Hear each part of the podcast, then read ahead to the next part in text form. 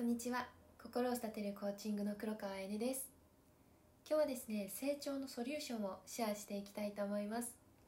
よろしくお願いします。2022年が始まって24日経ったんですけれどもどうですか？新年に立てた目標だったりだとか抱負とかそれに伴った行動は続いてますでしょうか？今の自分よりもよりいい変化を起こす準備ってできてるでしょうか？心を育てるコーチングではですね夢とか目標ゴールを達成するお手伝いをすることをしています。あなたがあなたとの関係性をより強化しようとしているかよりいいリーダーになることを求めているかまたより充実した人生を送ることを求めているかどうかにかかわらずあなたがあなたの人生の時間を通してそれはあなたの成長に必要なものになります。今よりももっと自分によりいい変化を起こすにはコーチングのプログラムやコーチはあなたが必要な結果を得るために非常に重要です。トレーニングを完了した全てのコーチは自分の人生で結果を達成しただけではなくてもうすでに充実感も得ているんですね。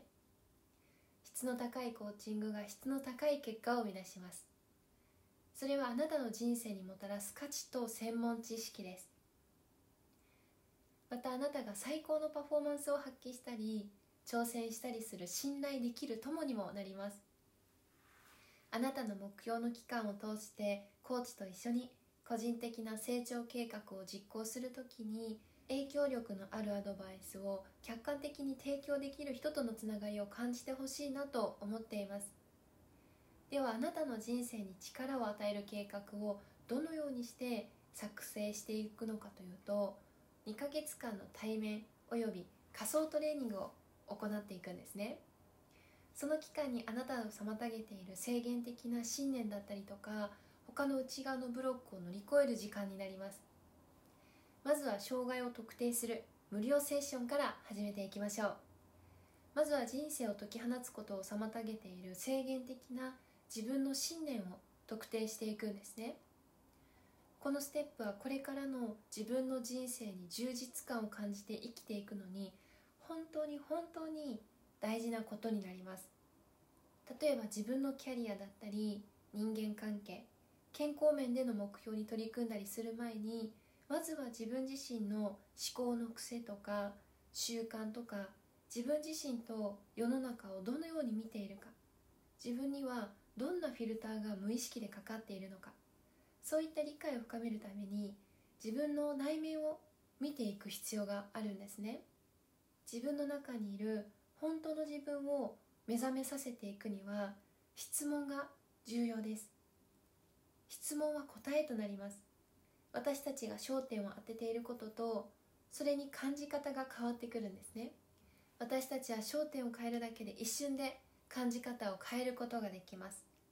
もしあなたが今運命の分かれ道にいるとしたなら私たち人間の脳は私たちが生き残るために3つのことを常に学んでいます。それは歪みと削除と一般化です。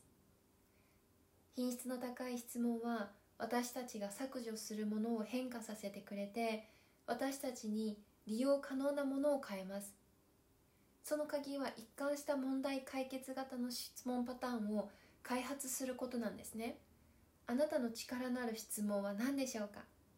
また信念を克服するためのパターンを作ること。この期間はあなたがこれから信念を克服してブレイクスルーを達成するのを助けるためのパターンに焦点を合わせていくんですね。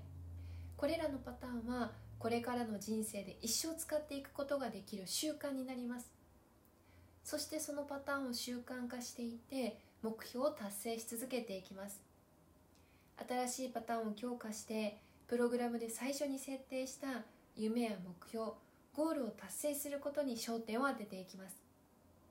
そして達成を一緒に喜んで祝っていってさらにあなたが取り組むべき新しい目標を一緒に設定するお手伝いもしていきます。心を育てるコーチングのプログラムを活用して毎日の生活の質を高めていくことができます。早速今日から開始して最高のパフォーマンスを発揮するための必要なマインドを一緒に手に入れていきましょう。そして私たちはどのように生きるのかを物理的に決定しなければ私たちの心を幸せにすることはありません。なので私たちは自分自身にそれを指示しなければならないんですよね。あなたが目標を達成することがあなたの脳が常にそれを望んでいるように。それでは始めていきましょう。今日もいい日です。